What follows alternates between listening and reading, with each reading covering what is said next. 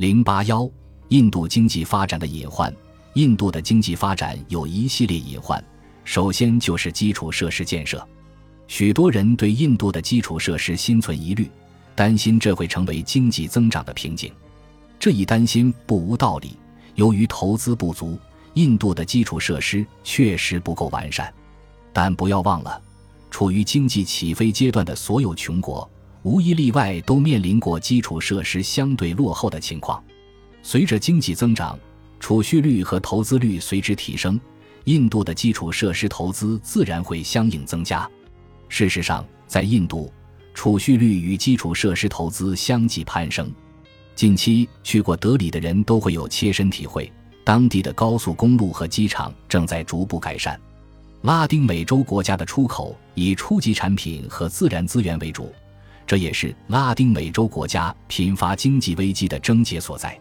一旦大宗商品市场价格低迷，贸易平衡被打破，货币应声贬值，就会引发金融危机和宏观经济衰退。印度和拉丁美洲国家不同，其出口产业，尤其是 IT 外包业，在国际市场上具有明显的竞争优势。近年来，印度贸易稳步增长。二零一五年，印度外汇储备已超过三二百亿美元。有人会说。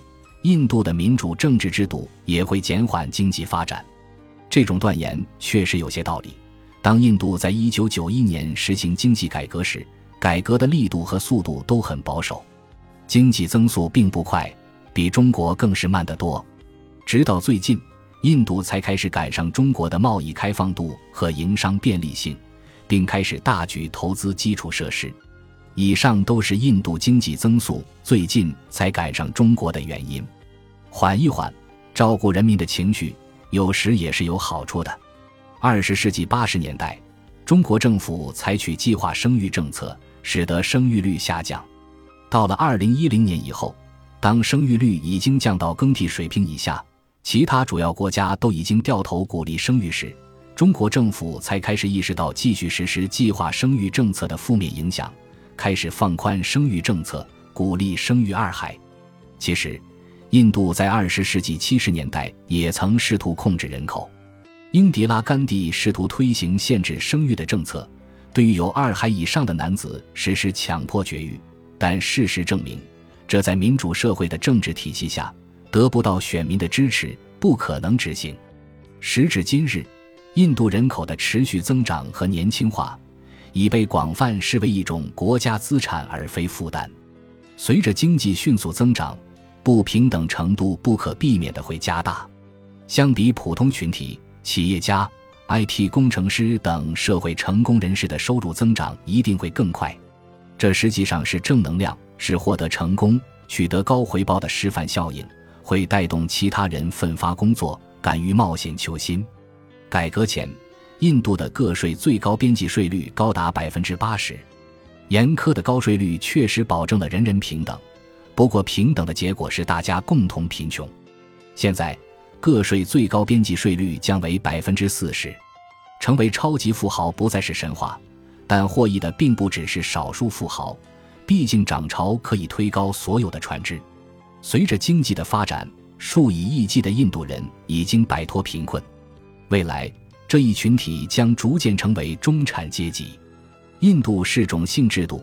以前人们根据种姓来判断高低贵贱，但随着更多的印度人步入中产阶级，种姓制度会逐渐消失。新的评判标准将是受教育程度、工作和收入。一些人担心，印度大学所培养的优秀工程师和研究人员中的大多数人，在毕业后会移民美国，从而出现人才流失的状况。但实际上，印度每年约有十万名大学毕业生到国外工作和学习，占年度毕业生总数的百分之零点五。相比印度的整体人才库，百分之零点五的比例不值得大惊小怪。再者，这百分之零点五的人才可能发挥巨大的作用，尤其是加强印度对外交流。以中国为例，随着中国经济的腾飞，许多海外侨民纷纷回国。一同带来的是他们在海外获得的教育经验和资本。据估计，大约百分之六十的中国留学生已经返回中国。此外，那些没有回国的人也可以在许多方面相助母国。许多跨国公司正在印度和中国建立研发中心，部分原因是高管的印度裔或华裔身份使然。印度裔高管在国际跨国公司的成就斐然，例如，目前谷歌和微软的首席执行官都是印度移民。这些跨国公司很可能会继续扩大在印度的经营，设立研发中心，就像中国一样。印度的工业化发展必将消耗大量的自然资源和能源，如第七章所述，世界能源足以养活一百亿人口。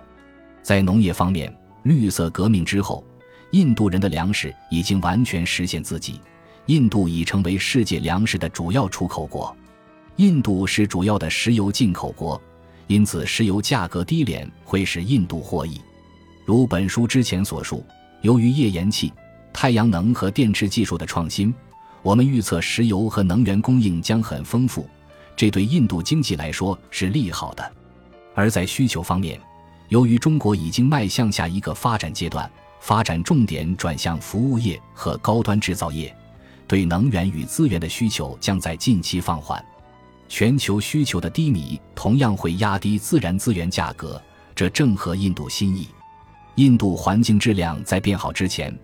必将经历变坏的糟糕阶段，一般的发展模式便是如此。